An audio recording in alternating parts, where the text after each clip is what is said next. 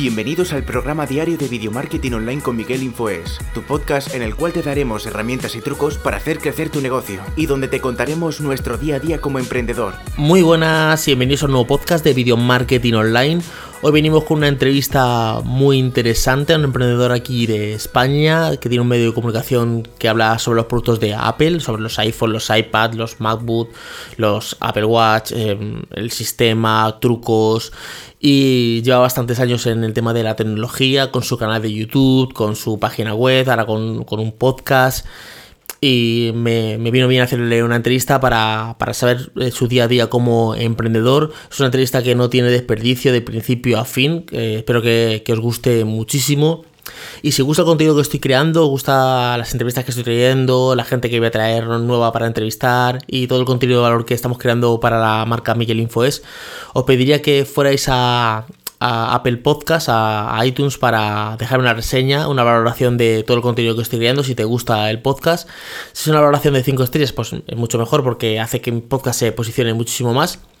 Y también deciros que este, esta entrevista está apoyada por un artículo en la página web de miguelinfoes.com donde tenemos pues prácticamente todo lo que él va contando y los enlaces a, las cosas que él va contando, por ejemplo, pues los podcasts que escucha, los libros o todos los referentes que, que él tiene. Pues nada más, os dejo con la entrevista a Fernando del Moral, fundador de La Manzana Mordida. Espero que os guste mucho. Muy buenas tardes, Fernando. ¿Qué tal? ¿Cómo estás?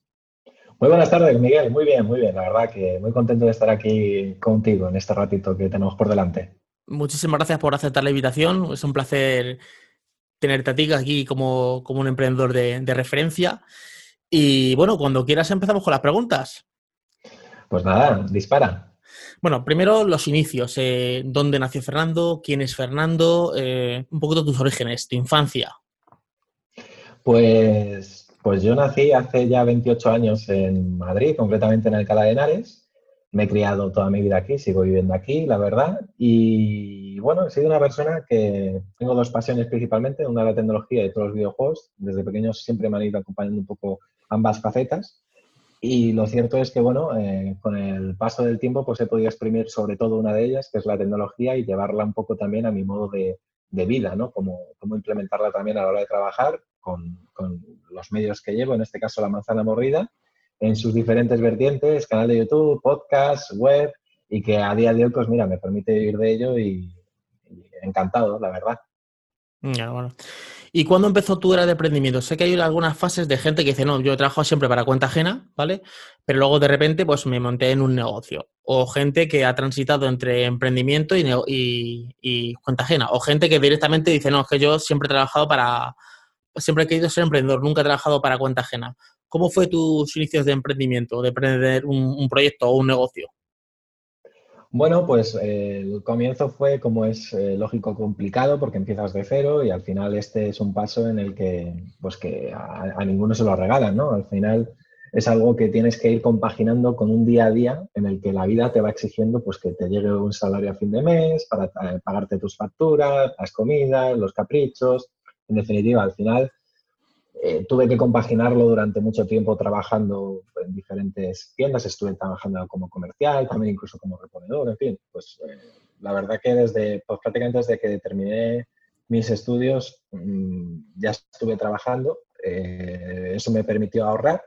Y en 2013 fue cuando ya más o menos a raíz de, bueno, que se me acabó un contrato que no me esperaba porque además fue un poco fue una situación un poco extraña porque durante mucho tiempo me estuve haciendo ilusión que se me iba a prorrogar un contrato de trabajo, el último que tuve y tal, y de la noche a la mañana me dijeron que no, que no continuaba. Y eso fue como algo me hizo clic en la cabeza y dije, hasta aquí, es la hora, es el momento.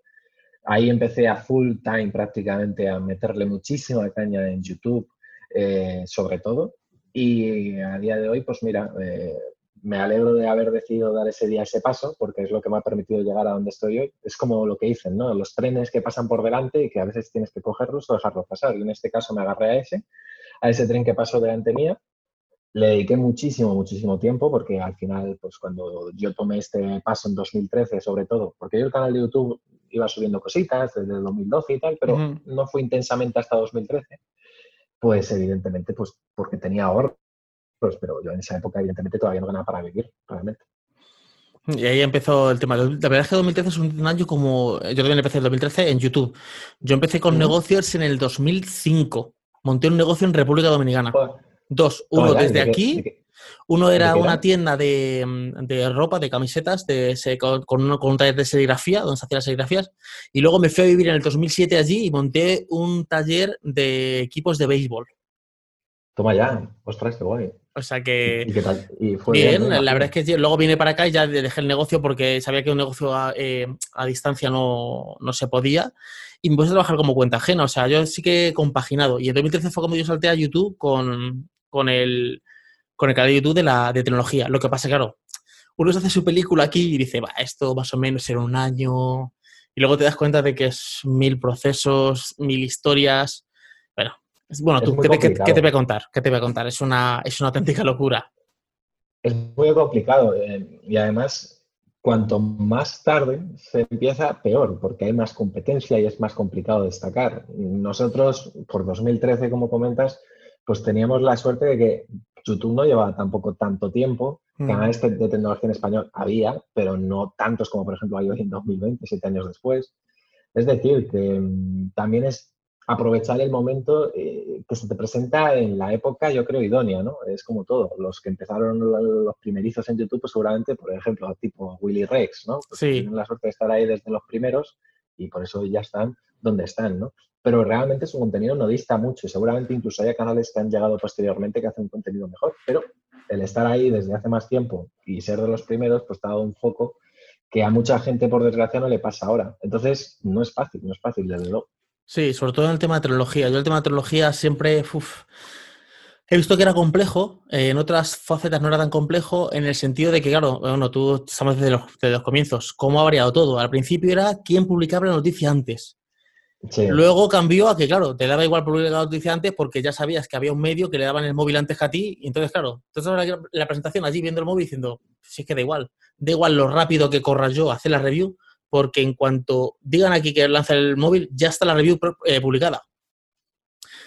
Así y ahí, funciona el negocio, sí. Ahí hay mucha gente que se echó para atrás. Yo dije, mm, esto tenemos que verlo como una oportunidad. Hay que darle un toque diferencial. Vaya, ellos van a subir la review antes, pues nosotros vamos a dar nuestra opinión. Yo siempre digo, mi opinión solo la tengo, la tengo yo. Entonces, eh, siempre ahí yo pensé que había que crearse una marca personal. La marca personal, Fernando del Moral. Entonces, Fernando del Moral, sí, otro te puede contar cómo funciona el iPhone tal o el iPad tal, pero como yo quiero ver lo que me dice Fernando del Moral, me da igual cuando me cuente la review. Ya, claro, eso es. Al final la opinión es lo que dices, la opinión de cada uno es suya, solo suya, y ahí sí que te vas a diferenciar de la que pueda tener fulanito, ¿no? Pero es verdad, es algo que, yo comprendo que pueda llegar a frustrar, ¿no? Porque trabajas durante mucho tiempo, muy intensamente, y que al final por cosas que no dependen de ti, estés en desventaja desde el punto de partida, ¿no? Porque si dices, joder, es que yo hago un buen trabajo, ¿por qué yo no tengo esa misma posibilidad o esos mismos medios? No jugamos con las mismas herramientas, ese es el problema.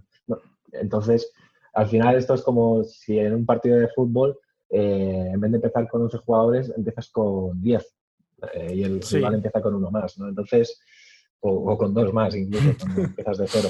Es complicado, es complicado, pero por desgracia eso se sigue viendo cada vez más. ¿eh? Eh, porque, por ejemplo, en lo que a mí respecta, pasa con los productos de Apple también. Yo, mm. la gente que, que escuche este programa, yo eh, tengo el canal de La Manzana Mordida, que es monotemático de Apple, y a día de hoy prácticamente ya sabemos que Apple pues tiene unos ciertos medios a los que les da la exclusividad temporal de poder sacar el review o de poder probar el producto antes. Sí que es cierto que, por ejemplo, nosotros hemos mejorado mucho la relación con la empresa, sí que ya nos van haciendo productos y tal, lo que pasa es que todavía no estamos en esa primera jornada, por decirlo sí, así. Esa primera, en esa primera es Decir, claro, que al final sí, se agradece el detalle de que cuenten con nosotros para invitarnos a un briefing, para explicarnos las grandezas o las bondades de un producto, luego la cesión del mismo, pero a día de hoy yo al menos sigo prefiriendo incluso una sesión de cinco días, siete días, en vez de una sesión eh, eterna, de estas que le duran un año, que son las que hacen ahora, pero al menos llegar una semanita antes, sin esa presión, sin, eh, porque al final el no tener el producto primero implica que también tienes luego la presión de que ya llegas tarde y cuanto más tarde, más tarde llegas. Pero si lo tienes una semana antes, tienes la calma que te dicen, fecha de embargo, tal día. Ese día se levanta el embargo pues tú tienes tres, cuatro días para preparar tu review sabiendo que vas a ser el primero o vas a salir al menos a la misma hora que los primeros. Y eso cambia mucho las cosas. Claro, aparte que nuestro trabajo es un trabajo creativo. No es que yo cojo una review y digo una opinión. Tengo que hacer unos planos, tengo que hacer una, escena, tengo que grabar las partes habladas, tengo que montarlo. y entonces, claro, eh, si tú me das el móvil hoy, y, pero el móvil sale hoy a la venta y ya hay gente que lo ha tenido una semana antes, pues ya está con una ventaja. Sí, mi opinión es importante, pero tengo que tener una, una, una serie de seguidores o de fans que quieran mucho mi marca personal.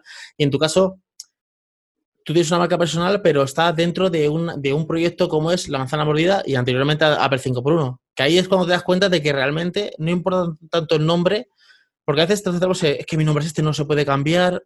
Si, se centran en ti, en tu marca, yo siempre he dicho que potenciar mucho la marca personal. Si te centran en tu marca, tú puedes cambiar el nombre. Bueno, ahí tenemos a, eh, a, em, eh, iba a decir, topes de gama, que antes era Androforol. Androforol. Claro, podría decir, la gente, ahora como ya no son Android for All, ya han perdido el nombre. No, al final, si te siguen a ti, yo siempre lo que he visto es que tienes que tener una marca personal bastante fuerte para que al final la gente te siga a ti. Dentro de un contenido, una empresa, pero te siga a ti. Hmm, a ver, es importante, sobre todo, crear un vínculo con la gente, porque al final la gente conecta, ¿no? Hmm. Conecta con la persona que le está contando las cosas. No obstante, sí que es cierto que yo reconozco que, que realmente le debo mucho a Apple, porque yo reconozco que no soy la persona más carismática del mundo, eh, soy una persona bastante tímida, mm, bastante reservada en ciertos aspectos, cada vez más despegada de las redes sociales. Ya prácticamente las redes sociales para mí se han contaminado muchísimo de información que te saca de quicio y al final acabas eh, metiendo algún tuit de estos que luego te arrepientes. Sí, luego dices esto. bueno, mm, yo te voy a contar, cuenta cuenta que te voy a contar una, una anécdota que ha pasado ahora con lo de em, estar en casa. Cuenta, cuenta. Vale, pues eh, ya digo, yo cada vez uso menos las redes sociales, entonces hago todo lo que todo lo que dicen que no hay que hacer, es decir, casi como mm, tienes que estar mm, atento a las redes sociales, publicar activamente, tal. Yo prácticamente ya me he centrado en hacer bien mi trabajo, que es por lo que la gente me sigue. Eh, ahora mismo es hablar de Apple, en el futuro pues Dios quiera lo que será, ¿no? Pero bueno, yo creo que realmente, como digo, le debo mucho a Apple por el hecho de que si no fuera por la marca Apple, yo creo que realmente no me seguiría tanta gente, porque yo no sé si es realmente mi marca personal o un poquito de mi marca personal o, de, o, del vínculo que haya podido generar con la gente, pero realmente la gente lo que quiere es que hable de Apple.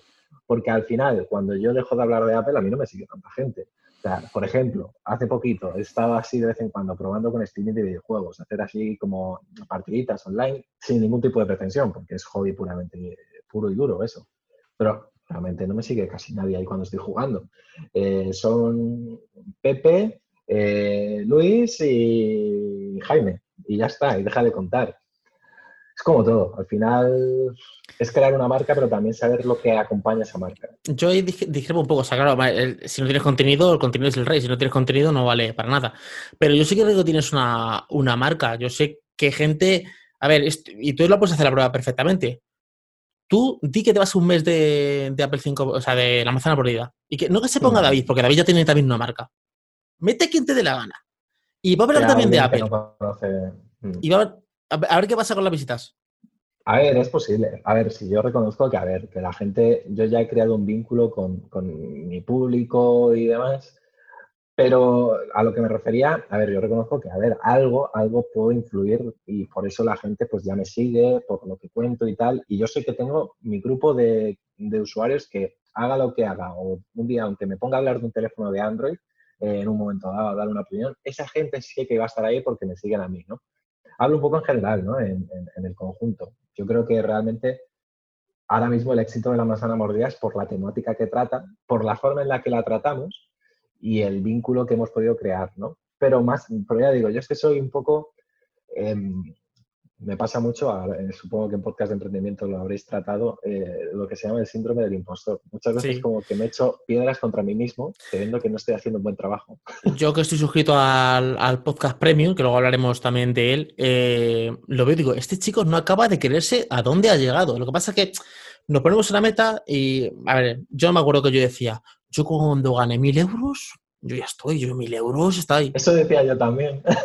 Llegas a mil y dices tú, joder, es que claro, es que por aquí, si hago una conferencia son 300 euros, si hago eh, una mentoría son tanto, 2000. Cuando llega a 2000 y 3000.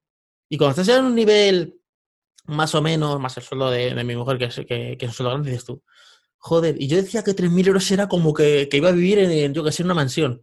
Hombre, no me quejo, vivo bien, vivo muy bien, pero al final te das cuenta de que para vivir tan bien como, como aparentemente, como ves a alguien que vive muy bien, ahí ya son muchos miles y cientos, no son, no son 2.000 ni 3.000 ni 3 euros.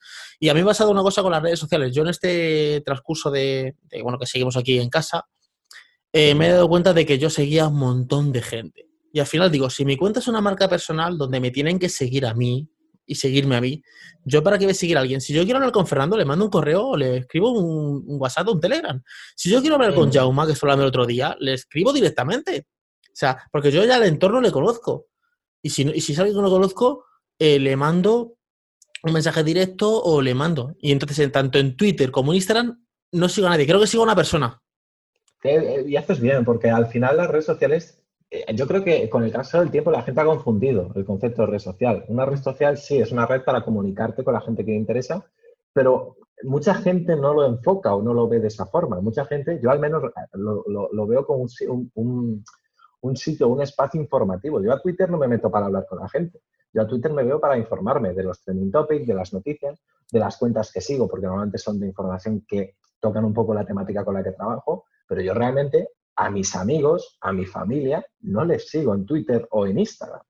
Mis primas son super Instagramers, hacen unas historias de puñe, de, bueno, de, mm. muy buenas, pero no las sigo, pues porque al final es lo que digo, o sea, seguimos lo que creemos que nos puede ayudar o aportar algo en ese tiempo que, que, estamos en ellas, ¿no? Hay gente que lo hace por puro entretenimiento, hay gente que su trabajo, sus obligaciones no le obligan en ningún momento a tener que utilizar las redes sociales con un fin informativo o divulgativo, lo que sea, y las usa pues, para seguir a sus coleguillas. Pero oye, gente como tú, gente como yo, que no te... Mucha gente, ya te digo, cree que tienes que estar obligado a seguirles porque sois amigos y luego eso lleva también a confusión y a... Porque a mí me ha pasado con el paso del tiempo de que dejas de seguir así a una persona porque es que si hablo con él todos los días o casi todos los días. Claro. Y, se molesta. Eh, eh que me has dejado de seguir. Pero, que, sí, yo digo, si yo soy amigo tuyo, ¿para qué te voy a estar siguiendo aquí? Yo me di cuenta de que perdía mucho tiempo porque, claro, tenía el timeline petado de cosas y digo, es que es absurdo esto. Es. absurdo. Entonces, en Instagram estoy siguiendo a mi coach, ¿vale? Y en Twitter a una psicóloga que se llama Patricia Ramírez. Punto.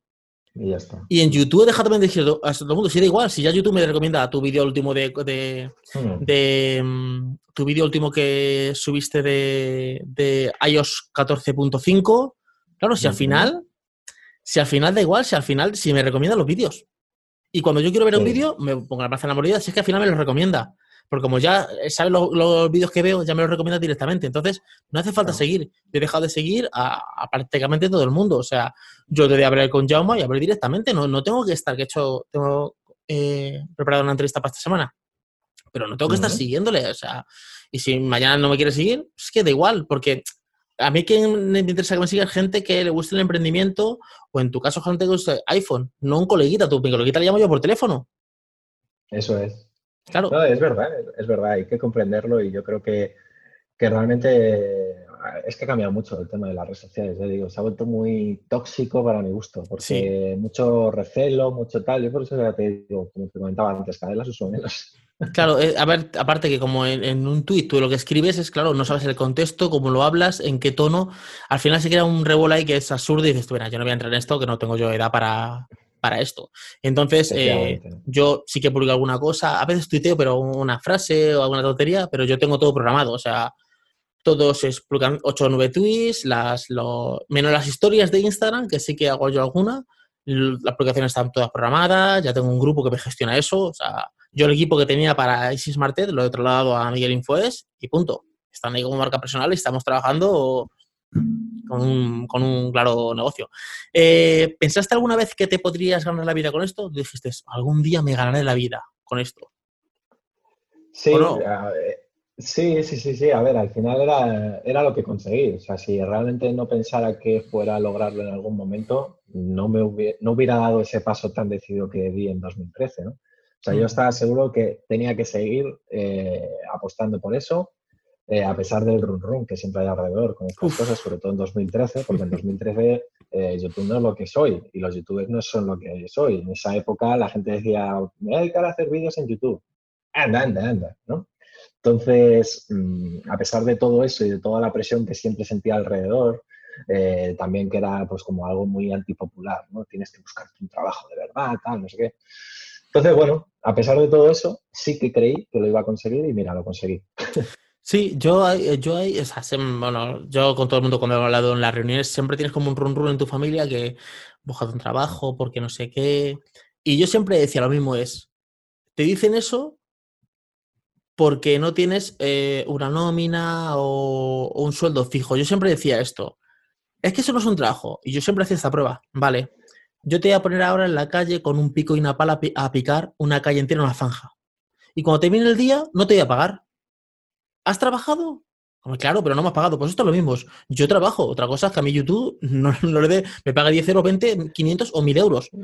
Y yo, yo siempre decía, este rumor se acabará cuando tú llegas a tu casa, a tus padres, a tu familia, a tu mujer y digas, ¿a qué mil euros? ¿O dos mil o quinientos? Te van a decir, digo, digo, es que es lo mismo. Lo que pasa es que para vosotros ahora se ha convertido en un trabajo. Pero yo sigue trabajando cuando me pagaban cero euros. Efectivamente. Efectivamente. Además, con el tiempo, eh, toda la gente, amigos, familia y tal, que dudaba de, de, este camino se ha arrepentido, porque al final se ha demostrado ser el, trabajo, entre comillas, más estable del mundo, porque no entiende de contratos, no entiende de, crisis, porque al final sí que es verdad, puede variar la monetización y tal, pero en mi caso yo, por ejemplo, estoy ganando más que el mes anterior cada vez desde 2003. Claro, es decir, en mi caso ha ido hacia arriba. Estás en crecida. Como emprendedor no, no, hay un techo. Como nómina está el techo de la nómina y punto. Claro. Como emprendedor no hay un techo. Por ejemplo, esta situación que estamos pasando ahora todos de cuarentena, a mí no me está afectando porque yo puedo seguir trabajando en casa. Sí que me afecta en lo económico que la monetización, la inversión publicitaria ha caído y se nota, pues en YouTube ha caído un 20%, en el podcast diario que también meto Publi, pues ha caído un 80% y ha sido una torta tremenda. Pero bueno, por ejemplo, tengo el podcast premium con el que sí que esos son suscripciones y en cambio ha pegado un disparo en estas últimas semanas tremendo, nos estamos acercando ya a las 200 suscripciones y a mí eso, vamos, me está dando la vida porque eh, según está cayendo los ingresos de publicidad, están creciendo el de la suscripción, entonces se estabiliza todo. Sé, la verdad que ya te digo, yo ahora mismo me siento un afortunado, sobre todo viendo cómo está mucha gente pasándolo mal en estos momentos. No solo por tema de salud, sino por tema de trabajo. Sí, el tema de trabajo. Bueno, aquí en España tú le decías a tu jefe que querías trabajar desde casa y decías que eso es imposible. Y ahora de repente se puede trabajar desde casa. Digo, yo, muchas amigas mías me dicen, le está diciendo a mi jefe años y años que me iba con el porte de la casa a trabajar y que iba un día a la oficina. Que no, que eso es imposible. Y ahora de repente, ahora de repente se puede. O sea, eh, una auténtica locura. Cuéntame un poquito tu día a día, cómo te organizas, cómo es tu día a día. Yo sé que hay muchas pautas, hay gente que se levanta a las 5 de la mañana. Yo he hecho eso, yo me levanto a las 5 de la mañana durante un año y, por ejemplo, te he demostrado que a mí no me funciona. A los creativos creo que no funciona, porque los creativos no son no es a las 5 y media que me pongo yo a crear. Sí que hacía como cosas específicas como eh, este correo, edición de un vídeo, editar un podcast, grabar un podcast, como trabajo, trabajos muy específicos, pero la creación, claro, a mí me entra por la noche. A mí a las 8 empieza a entrarme a esta idea, porque otra cosa, nosotros la cabeza está todo el rato dando vueltas. sí, es verdad, es un proceso continuo siempre estás dando vueltas y hay momentos en los que evidentemente tienes más creatividad que en otros, eso es, eso es evidente. A mí también me pasa eso, que por las noches se me ocurren más ideas que por, que por el día. No obstante, mi horario es eh, bastante flexible. O sea, yo, por ejemplo, tengo por costumbre levantarme sobre las ocho y media de la mañana. Probé durante un tiempo a hacer lo que comentas. Yo escuché en un podcast eh, también de marketing en su día, hace muchos años, ¿eh? lo de que ah, esta persona se levantaba a las 5 de la mañana y mm. hacía su time blocking, tal, no sé qué, y hacía su deporte antes de ponerse a trabajar. Y yo lo probé una semana y, es que Yo un año, yo estuve un año completo con eso. Y yo no era persona, no era persona el resto del día. Hace ya un par de años que, fue, que, que fue eso. Y sí que hacía un montón de cosas, Pero digo, joder, es que yo no veo ningún crecimiento. Sí, grabo los podcasts, hago todo, digo, pero yo no veo ningún crecimiento en esto. Y claro, luego por la noche, cuando se, me, se, me, ocurrió una genial idea, digo, es que estoy reventado. Claro, me tenía que ir a las 9 a la, a la, cama. Y entonces dije, me parece que va a ser que no. Claro, es que eh, luego no eres persona, al menos yo no lo era. Yo estaba reventadísimo, luego el resto del día estaba, me sentía extraño, no trabajaba igual. Entonces le dije, mira, si es que realmente para lo que yo hago, de verdad, no necesito meterme esos madrugones, ¿no? Me, acuesto pues, a las doce y media, una, pues yo qué sé, si me pongo ahí a ver algún YouTube, algún directo o algo, que me pongo siempre por la noche a ver directos, pues me quedo hasta la hora que tenga que quedarme, luego me levanto a las ocho y media, duermo mis ocho horitas, me levanto entre que desayuno, tal media horita, me aseo un poco. Vale, a las nueve, nueve y cuarto me pongo a trabajar. Pues yo lo primero que suelo hacer por las mañanas me pongo a responder, a revisar la bandeja de correo, es como una tradición, es lo que siempre me intento quitar para descuidarme ya hasta el día siguiente en tema de correos. Y luego ya me pongo pues a revisar un poco la actualidad, la actualidad de Apple, la actualidad tecnológica, eh, a planificar un poquito eh, esos contenidos también que puedan venir bien de forma temporal, veo un poco lo que ha subido la competencia, me pongo a ver un poco eh, por dónde ha entrado el tráfico en la web, que nuestra web es un poco conejillo de indias para luego futuros vídeos que pueden funcionar en el canal.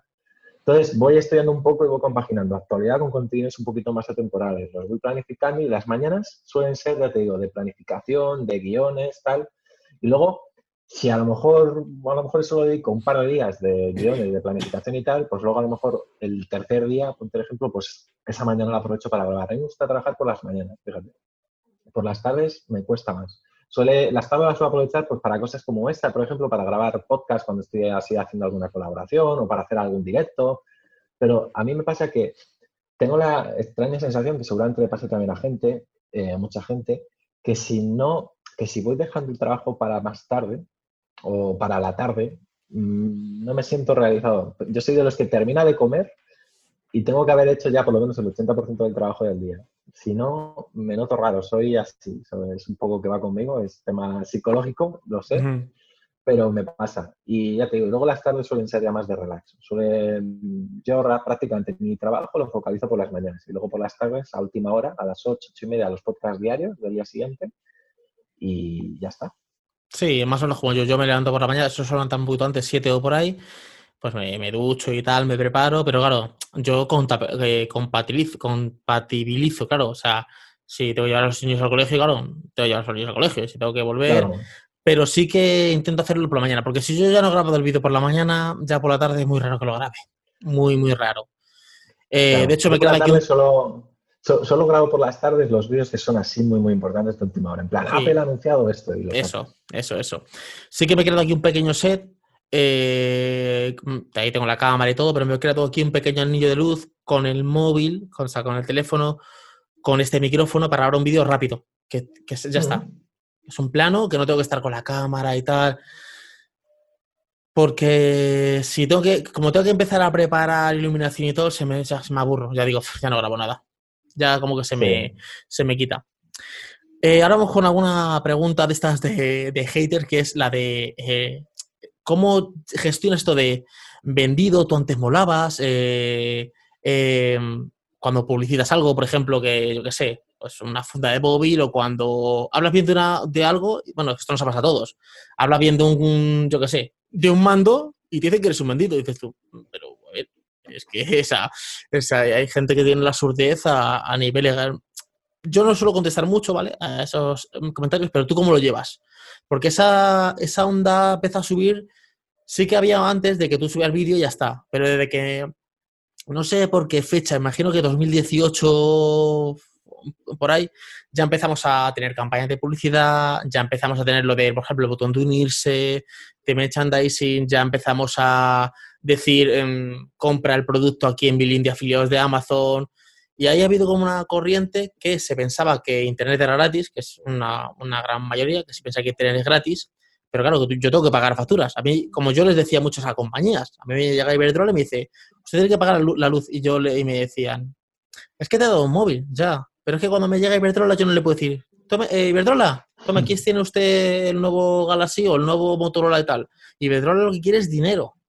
Entonces a mí no me des móviles. Claro, pues yo me, yo me junto en casa con un montón de móviles. Y yo decía, es que yo hago con estos móviles. Mal venderlos. No, yo lo que quiero es que me des dinero por mi trabajo. Entonces, ¿cómo llevas ese tema de, de, de tú antes molabas y, y gilipolleces varias? Bueno, sí, los recibo muy frecuentemente, ese tipo de comentarios. No suelen ser muy abundantes, pero siempre, de vez en cuando, muy de vez en cuando, pues eh, hay ya así algún usuario que dice, me gustaba más como lo hacíais antes, me gustaba más cuando estaba Joran, me gustaba más, con, yo qué sé, cuando no hacíais tanto vídeo, que realmente no hago tanto vídeo comercial, realmente, pero quiero decir que sí. Que esos yo creo que son más ruidosos.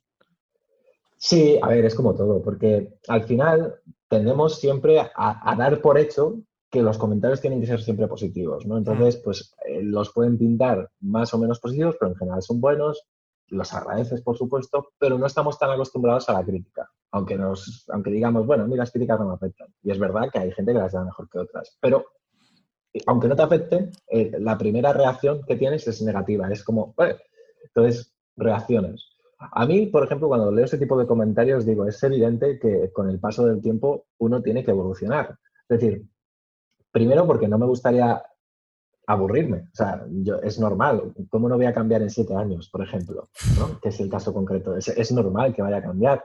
Cambiará mejor, cambiará peor. Igual que la gente cambia, la gente que nos ve. Y hay gente que a lo mejor hace tres años ya, dejó de verme porque ya no iba conmigo. Claro, la, gente, la gente evoluciona. A mí una cosa cuando me decían, es que, joder, es que Infoen molaba más y luego cambiaste el nombre a Easy Martet.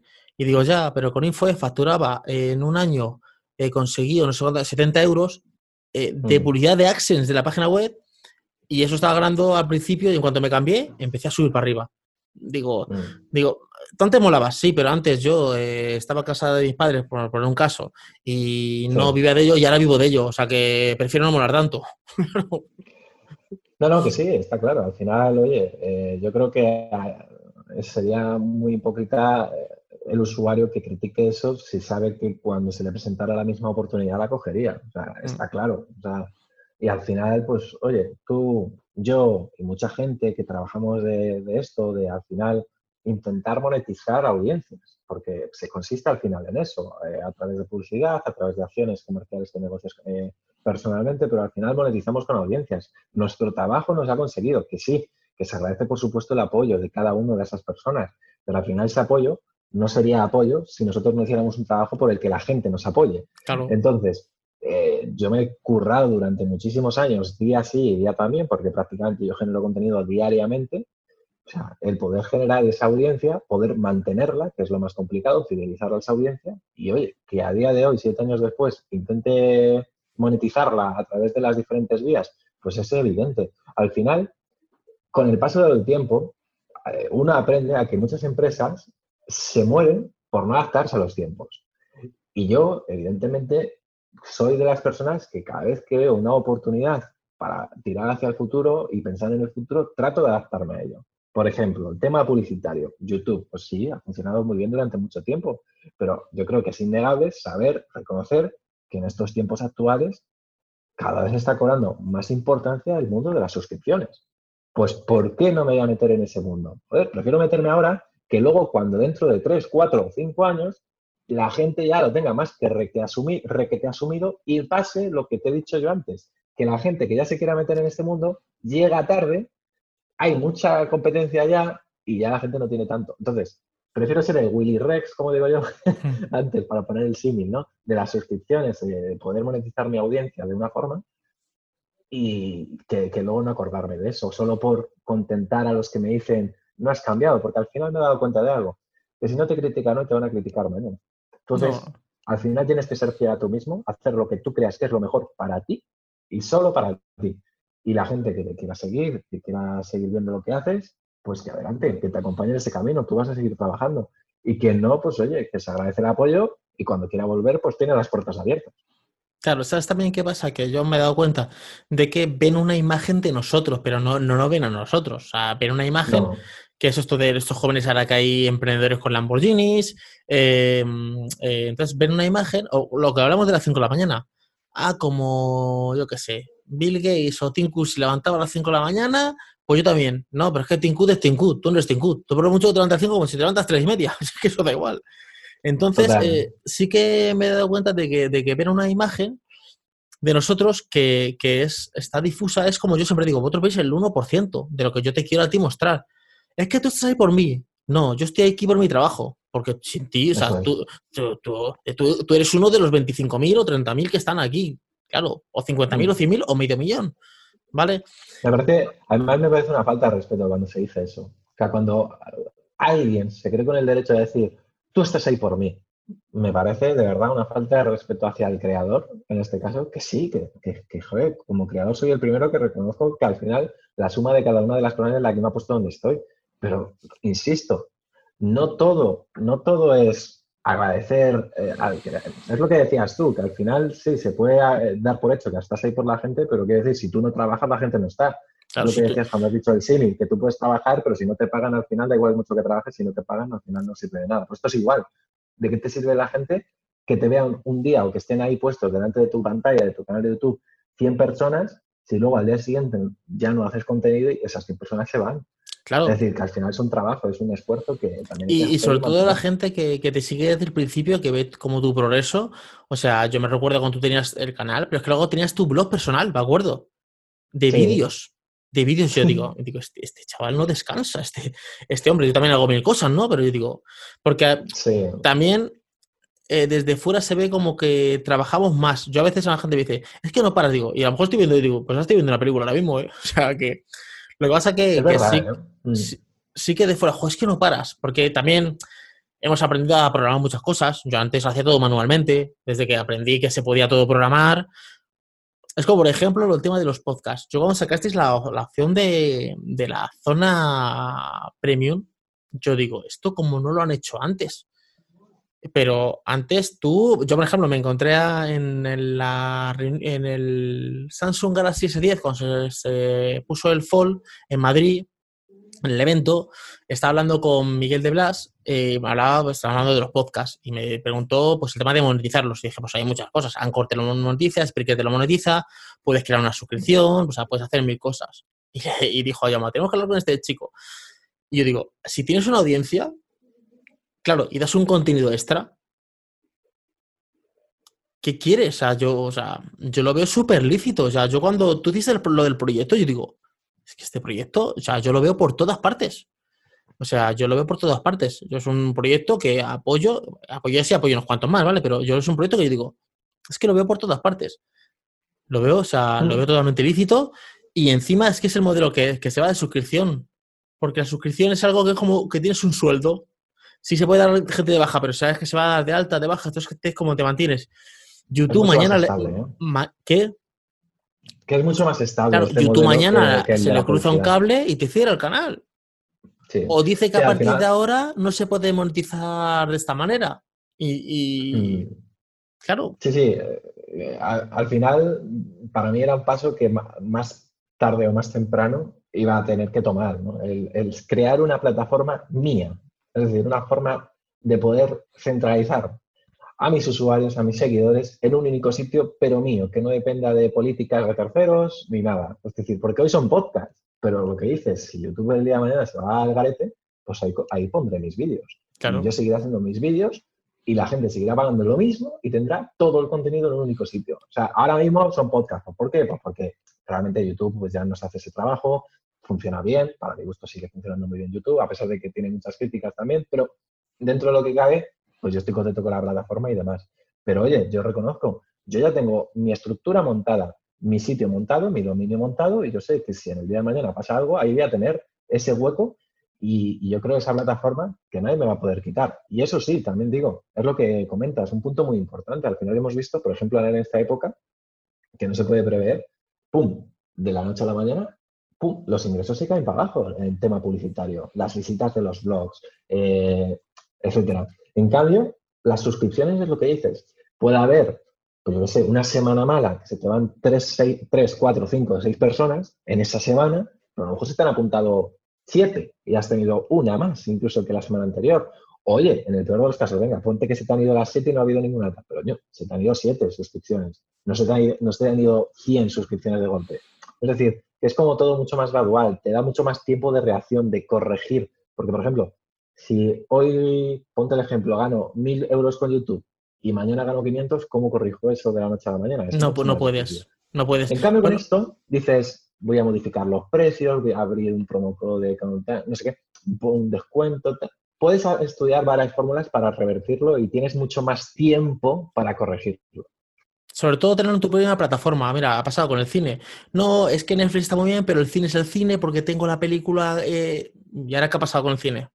Las suscripciones de Netflix siguen, pero el cine, ahora el cine se tiene que reinventar. Yo he visto ahora mismo una noticia donde un cine de Barcelona van a empezar a emitir las películas del cine a través de una plataforma online a 6 euros y pico. Yo digo, la iniciativa es buena, pero no acabo de verlo. Porque la experiencia cine es que yo me voy con mi, mi pareja al cine, me siento en una butaca, pido las palomitas, ponen la película. Si yo tengo que pagar euros por verlo desde casa, con las interrupciones que hay en casa, al mismo precio yo no puedo pagar una película del cine. No acabo de verlo. Pero que a lo mejor, digo, la iniciativa como, como, como iniciativa es buena, pero mm. pasa con como con la ropa. La ropa online vale más barata que la ropa. Tú en Springfield, Pull&Bear, ahí tienen tienda online. Tú la compras allí la ropa y sale, creo que 30 o 40% más barata. Pero hay un público que es el sector femenino que quiere tocar la ropa, entrar al probador, probársela. Y claro, contra eso no puedes competir.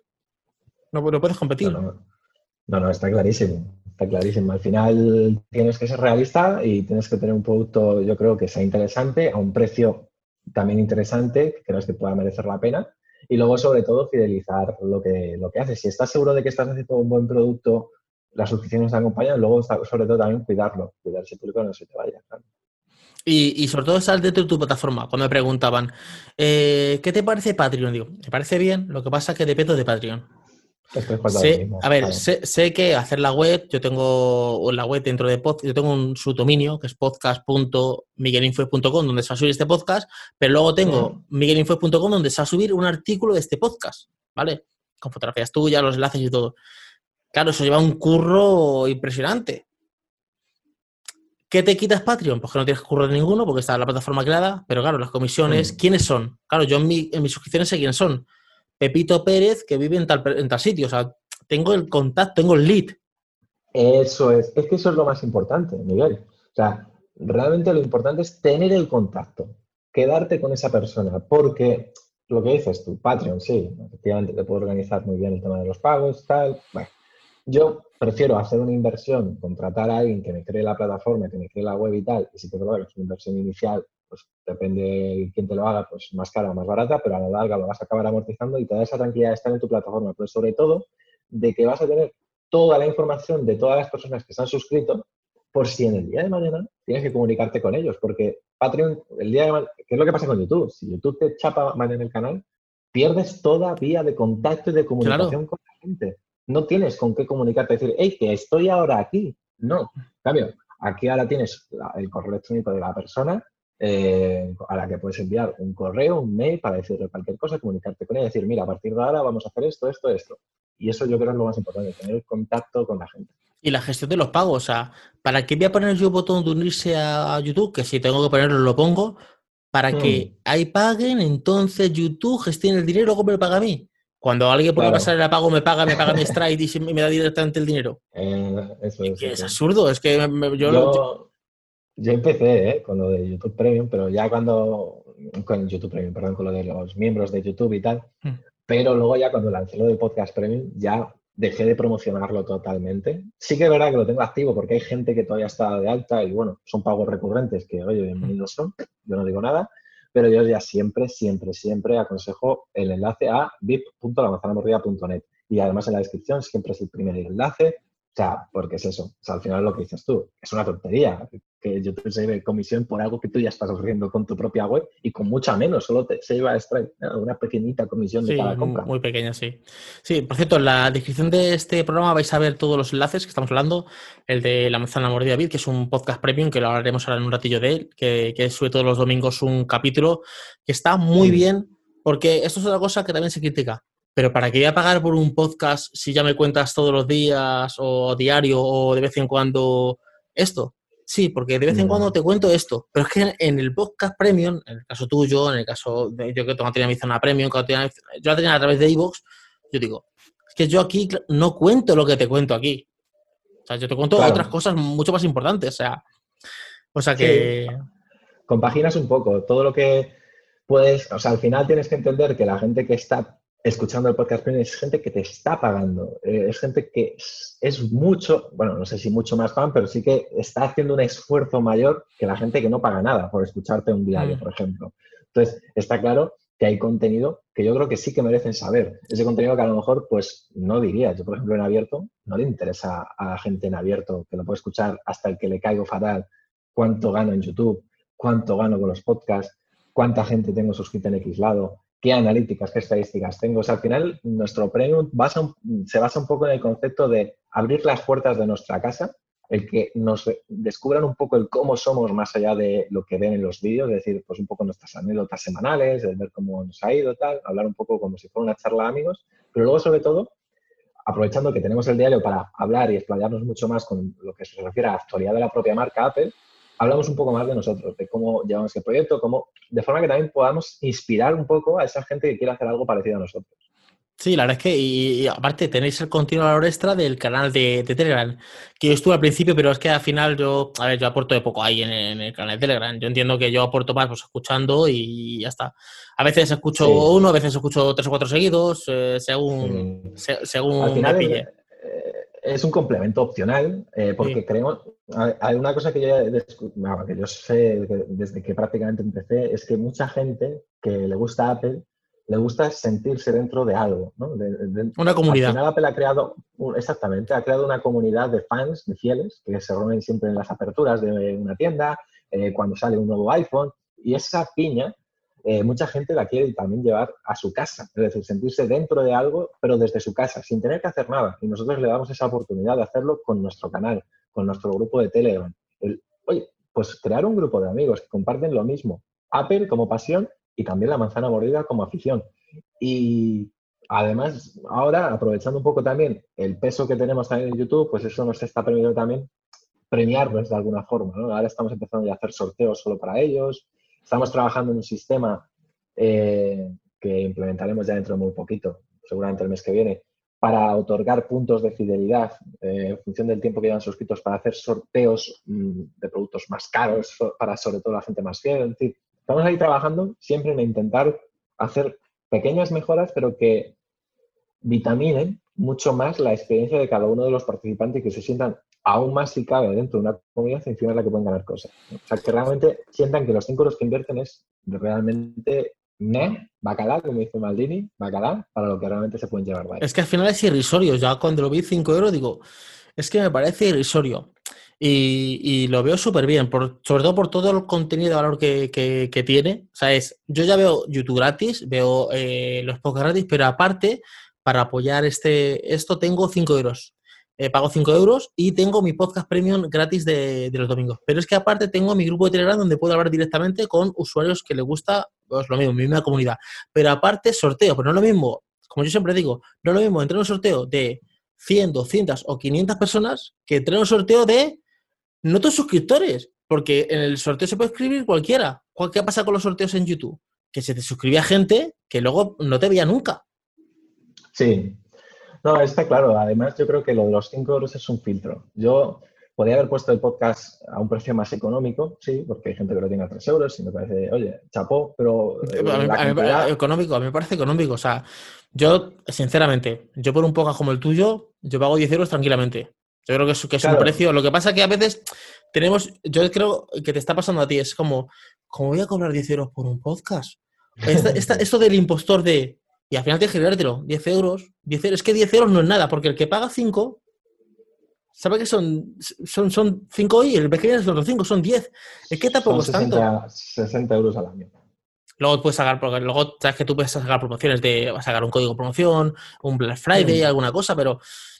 Sí. No, no, que sí, que está claro. Y, y ya te digo. 5 no es nada, está tira de precio. Eh, yo eh, los 5 euros los puse como un filtro para los haters, ¿sabes? Porque al final el que quiera a lo mejor meterse a meter, porque hay gente que a lo mejor le dice, pago un euro un mes, me cancelo la renovación inmediatamente, pero me meto ahí para hacer capturas, sacar información, eh, eh, crear odio, meter mierda en el grupo. Oye, pues hay gente muy enferma que es capaz de hacerlo si te tiene muchas ganas, ¿no? Entonces dije, bueno, 5 euros, yo creo que hay que ser muy tonto si te caigo mal para pagar 5 euros y meterte aquí.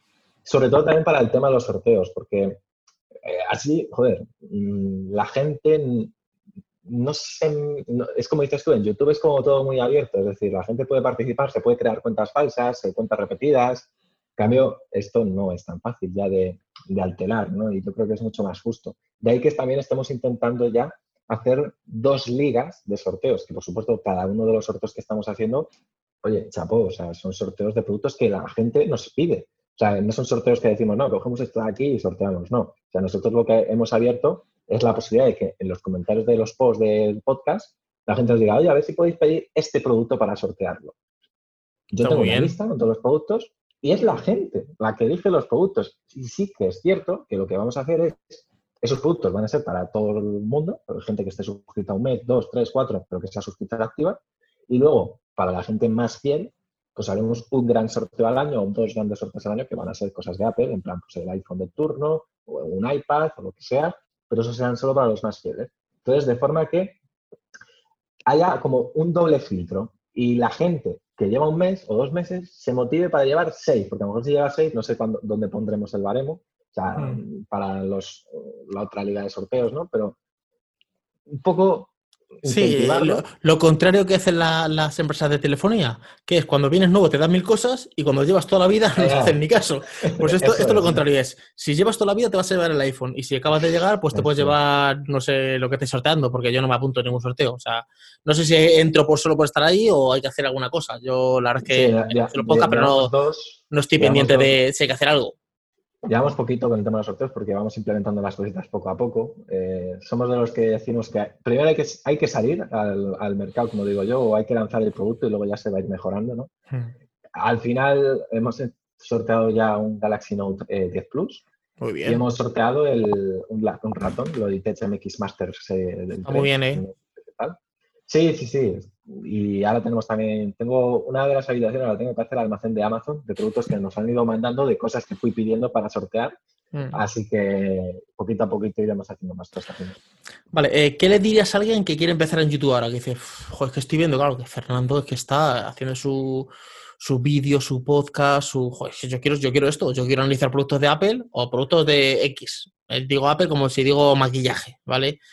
Y yo quiero analizar esto, porque claro, si a mí una empresa me manda un lápiz de labio, un pintalabios o me mandan ropa, ah, pues yo quiero analizarlo. ¿Qué le dirías a esa gente? Porque claro, ven, ven, ven, ven algo que luego... Ya, no, no, sí, lo sé. A ver, lo primero que no se obsesionen, porque como te obsesiones con las visitas, estás acabado, porque es muy complicado, lo hemos dicho durante este programa, que es muy complicado ahora mismo empezar en YouTube por toda la competencia que hay. Y también luego, dentro de la competencia, las desventajas que tienes si no las marcas no te apoyan y no te dan ese beneficio que le dan a otros sitios. Entonces, sobre todo, que no te desanimes y lo principal, que seas tú mismo. Que sí, que esto es muy lo típico que se dice siempre que era de puta madre, pero oye, que no, que es que es verdad, es que hay que ser tú mismo. Como copies a alguien, de hmm. que la gente, ¿por qué te va a seguir a ti si ya puedes seguir a esa otra persona? Que lleva más tiempo que tú seguramente. Entonces, Intenta, pues lo que ha dicho Miguel antes, aportar tu opinión, aportar algo diferente que creas que te pueda hacer diferencial eh, respecto a X, ¿no? Entonces, sobre todo, no desanimarte, que sea regular, la regularidad es vital, que tengas unos horarios estipulados y que la gente sabe que a tal hora tienes una publicación en tu canal de YouTube. Y nada, y que seas original, que pienses cositas nuevas, cosas refrescantes, que arriesgues, porque ahora más que nunca, más que nunca hay que arriesgar. ¿eh? Mm, hay que intentar probar cosas que saquen un poco de la monotonía a la gente, que diga, hostia, esto ya lo estoy viendo todos los días, porque voy a ver otro tercer vídeo que, de otro tío que hace lo mismo que los otros dos que acabo de ver anteriormente. Pero si haces algo distinto, una sección, eh, un planteamiento de vídeo que, oye, la gente, por muy raro que parezca, oye, a lo mejor a la gente le puede gustar, que pruebe cosas. ¿Cuántos vídeos eh, más o menos dirías que tendría que subir a la semana? A ver, en tecnología. depende, claro, depende mucho de la producción que se haga de, cada vídeo. Es decir, yo soy de los que piensa, sé que esto difiere mucho con la otra gente, ¿no?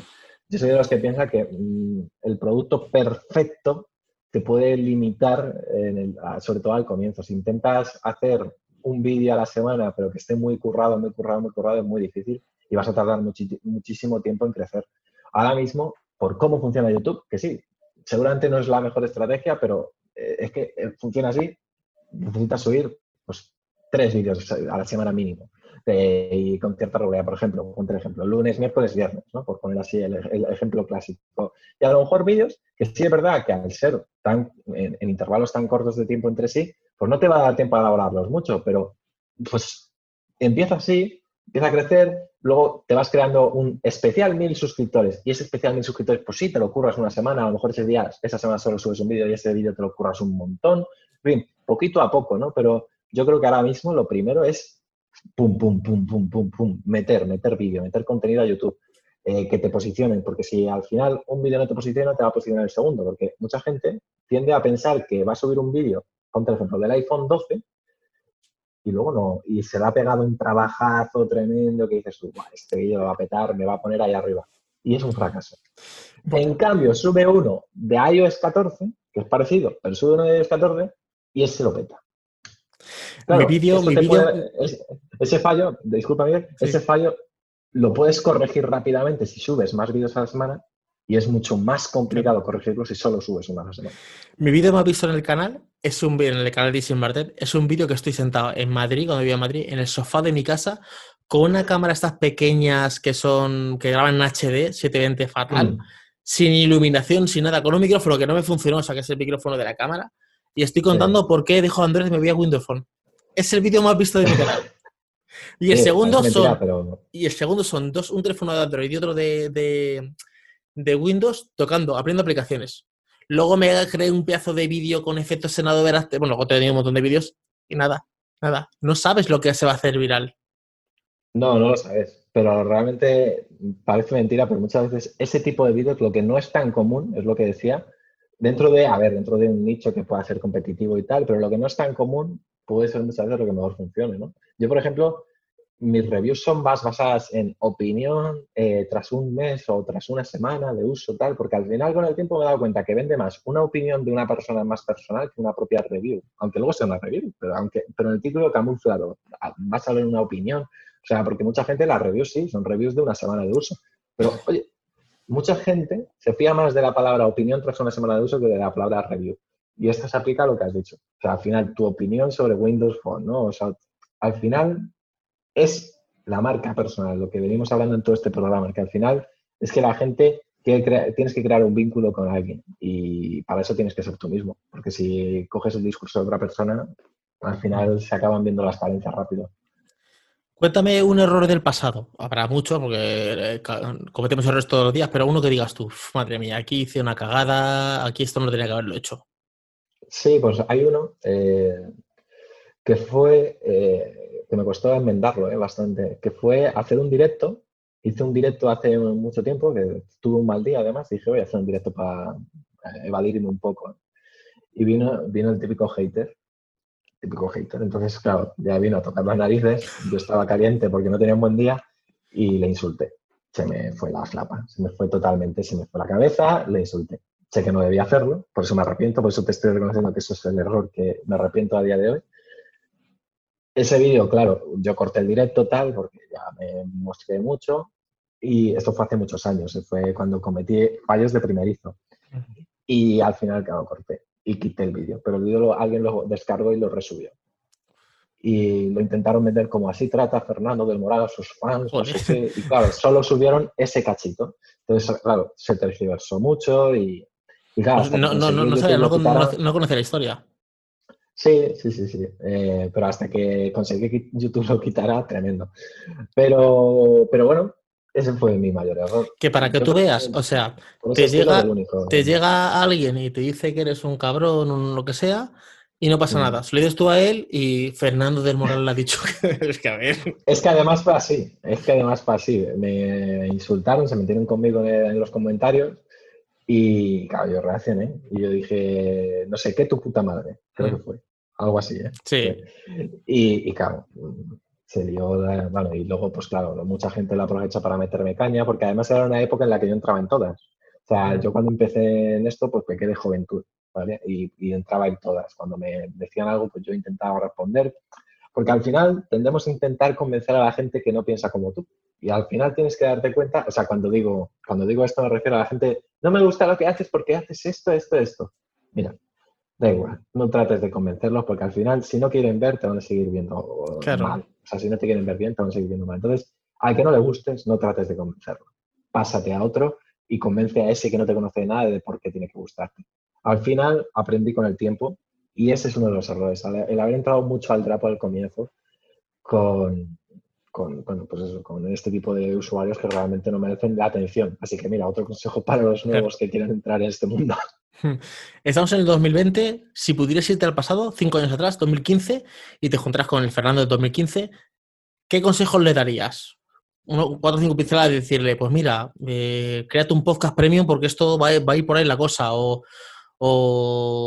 sube vídeos más de esta temática, o claro, 2015. Mm. O, pues eh, o, no te aferres al nombre de Apple 5x1 porque vas a tener que cambiarlo de nombre.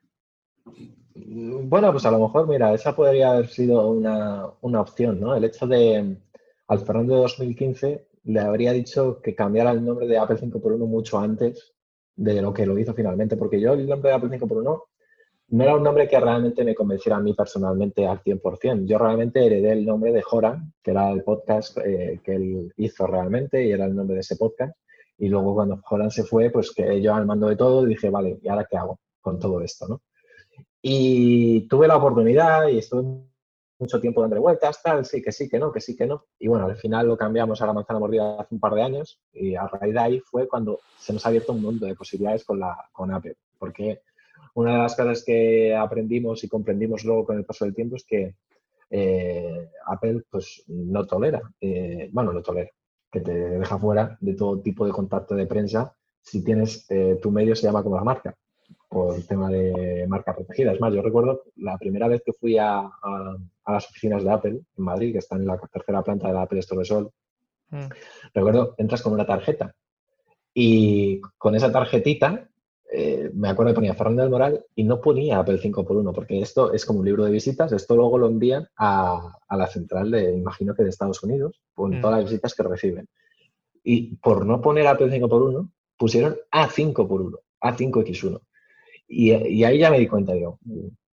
Y claro, en esa reunión nos dijeron que efectivamente pues, Apple no nos estaba pues, eh, pudiendo hacer ningún tipo de reunión, ningún tipo de invitación, ningún tipo de sesión, por el mero hecho de que al final, en cuanto pusieran el nombre en el libro de sesiones, en el libro de visita, en el libro de lo que sea, eso lo envían a Central, Central empieza a mover hilos, echa la bronca al de prensa de turno, eh, y luego, pues evidentemente, el tema legal pues siempre está ahí. Pero en España hay medios que se llaman Apple, Apple Sí, sí, sí, lo sé.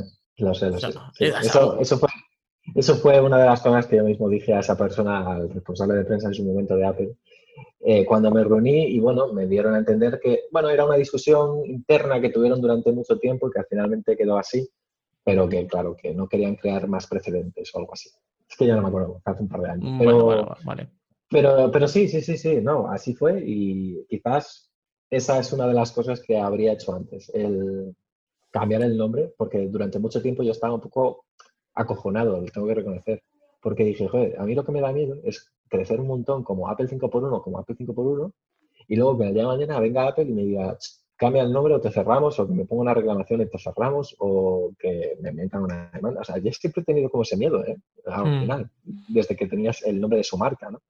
Pero bueno, es como todo, al final así se han dado las cosas. Bueno, ¿cómo llevas tu vida profesional y personal? O sea, ¿cómo la, la cuadras? O sea, ¿desconectas y dices tú, ahora estoy en mi vida personal? O sea, ¿desconecto de, esto o no lo logras? Sí, intento hacerlo. Eh, al principio me costaba más, pero a día de hoy ya intento separarlo. Yo cuando grabo mi vídeo, se publica y ya tengo también el podcast hecho y demás, mm, yo ya intento evadirme, me pongo una serie en Netflix o me pongo a jugar a la consola. En fin, intento ya distraerme un poco, despegarme del móvil. Es importantísimo, porque al final, eh, para la gente que trabajamos desde el propio sitio donde vivimos, si no lo haces, si no aprendes a separar cosas, puedes acabar muy mal. Yo tuve una época jodidilla de, con temas de ansiedad y fue precisamente por eso, porque no supe separarlo y acabé súper agobiado, súper estresado y, bueno, y tuve, estuve con medicación durante mucho tiempo, hasta que al final pues aprendí con ayuda a saber separar estas cosas. También se juntó, evidentemente no solo fue todo esto, también se juntó con las personas en la familia y tal. Mm. Pero, pero fue, ya te digo, fue cosa, cosa seria. Así que yo, desde luego, aconsejo a la gente que, que sea muy disciplinada con eso, que se marque unos horarios, aunque no sean muy rígidos, pero medianamente lo, suficientemente flexibles para que pueda ser productivo, pero sobre todo también para que sepa separarlo y, y que no lo dejen. Sí, porque si no, al final, yo, tenía, yo en materia he tenido oficina y sí que rendía más lo que pasa, claro, luego estaba en casa, se me ocurrió una idea y digo, joder, es que vez tengo que ir a la oficina a grabar. Digo, y me, mm, no me acaba de convencer mucho. Me pasó como lo de las 5 de la mañana. Y al final no, no lo vi. Para equipo sí, en aquella época estaba yo solo, pero sí, creo que a lo mejor como con equipo sí que funcionaría, pero yo solo, al final me di cuenta de que se me ocurrió una idea en, casa y digo, que tengo una cámara y tengo, tengo en la oficina. Ya. No viene hasta allí ahora, o sea, un poco suelto. Vamos ya con las últimas preguntas, preguntas así cortas. Tres referentes para ti, tres personas que digas tú, estos son para mí referentes. ¿En qué sentido? Gente que seguir, Da igual de tecnología, de marketing, de lo que tú quieras. Yo tengo referentes de, todo tipo. Pues vamos a ver. Eh, un referente, por ejemplo, mm, ah, vamos a ver, es que me has pillado, ¿eh? Buena pregunta. A ver, Tim Cook me parece un gran líder. O sea, fíjate, me he ido a lo grande. Eh, Tim. Cook me parece un referente por la gestión y cómo ha conseguido superar la sombra de alguien que parece que, nadie va a poder superar eh, y saber llevar una marca como es la, marca Apple a donde está ahora mismo, que está en prácticamente la número uno a nivel mundial, con ese peso y esa sombra tan alargada que ha dejado alguien como Steve Jobs. Para mí eso merece mucho reconocimiento y sobre todo que tiene y, se, consta que tiene el cariño de cada uno de sus empleados. Em, luego a nivel de YouTube, por ejemplo, por bajar un poco a, una liga un poquito más cercana, pues quizás diría que un referente podría ser pues Marques Brownlee. Marques Brownlee me parece un chico súper humilde, eh, súper cercano, dentro de lo complejo que puede ser ya ser cercano ante una audiencia tan masiva. Sí, porque, Marques está a mil cosas. Claro, hasta al final, cuanto más grande eres, más proyectos tienes entre manos y más cosas tienes que hacer, más oportunidades te surgen. Entonces, dentro de lo complejo que es, me gusta mucho su trabajo, el cómo enfoca todo, el cómo ha sabido gestionar mucho la fama, porque no es fácil cuando eres tan grande. Sí. Y eso me gusta. Yo tuve la oportunidad de hablar con él en el Mobile 2015, cinco minutillos, ¿Ah, y, como nivel de inglés mm, hablé en cinco minutillos, hablé un rato con él, me hice una foto con él, la tengo en Instagram, que está, te, que, bueno, te deja hacer scroll hasta abajo del todo y tengo una foto con él.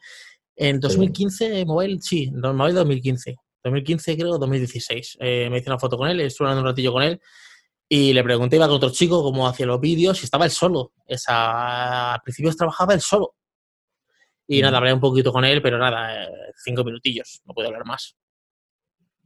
Sí, a ver, es como todo. Al final eh, es que es gente complicada, porque es gente complicada de coger, pero ya te digo, a mí me parece todo un referente.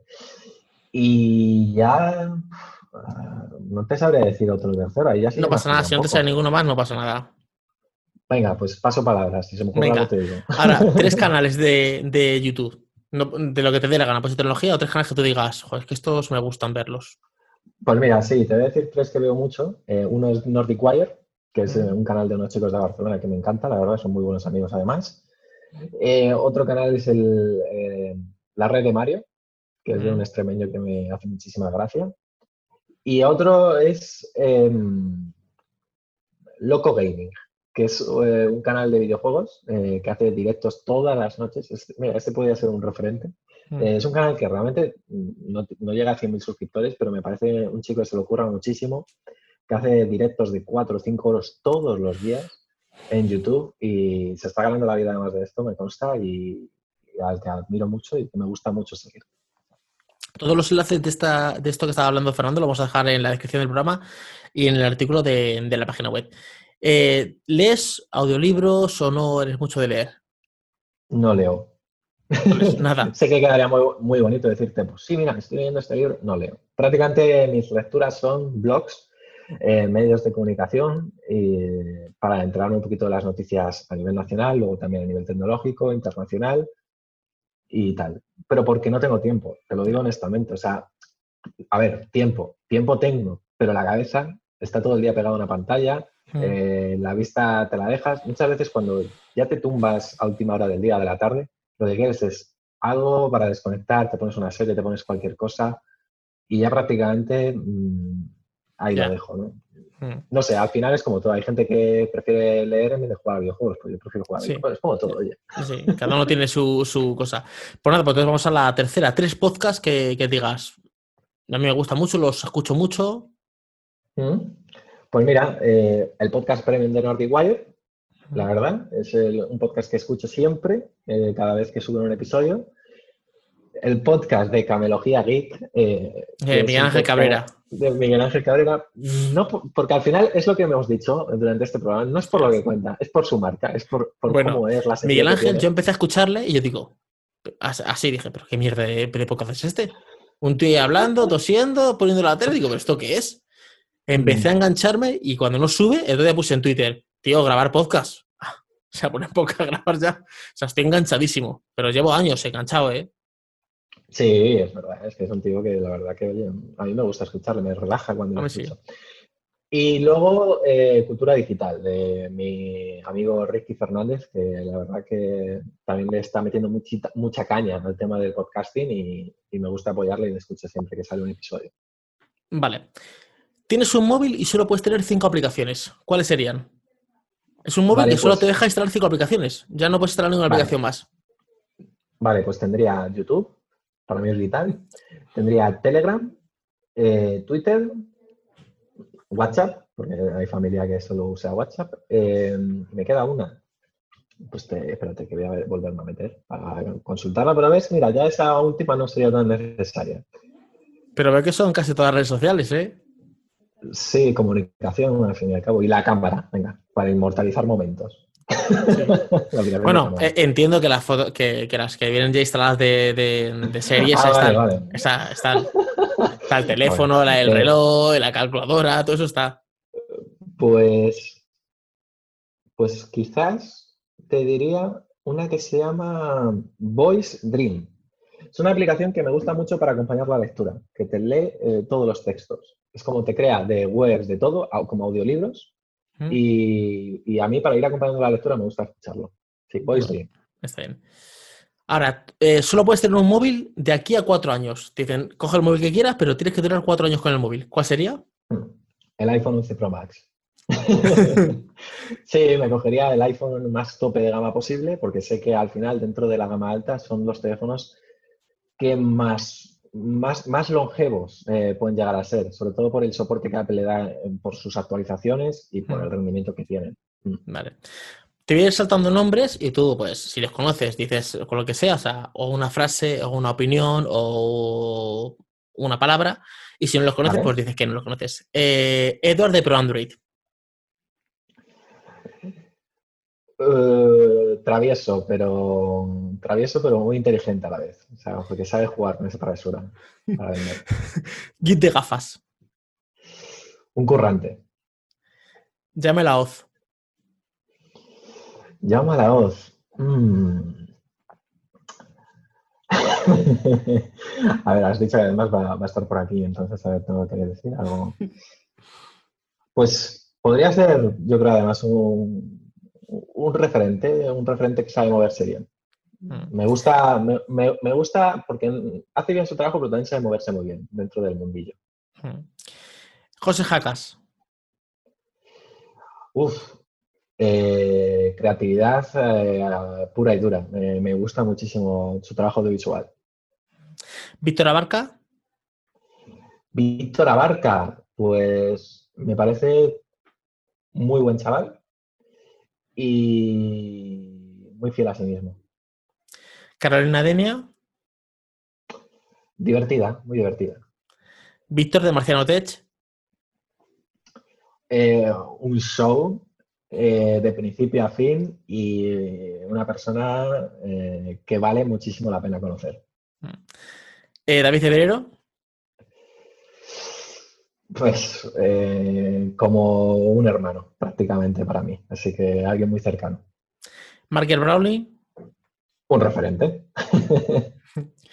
Bueno, ya vas a sacar algo, de Apple. El nuevo iPhone, este iPhone que está ahí, iPhone SE, iPhone 9, ¿cómo lo ves? Bueno, lo veo interesante, sobre todo si se confirma el precio que podría tener, sobre todo porque no, sobrepasaría los 400 dólares, eh, lo cual pues, puede ser una opción muy, muy interesante y rompedora si se confirma que tendría, por ejemplo, el último procesador que tienen los iPhone, 11 eh, Pro.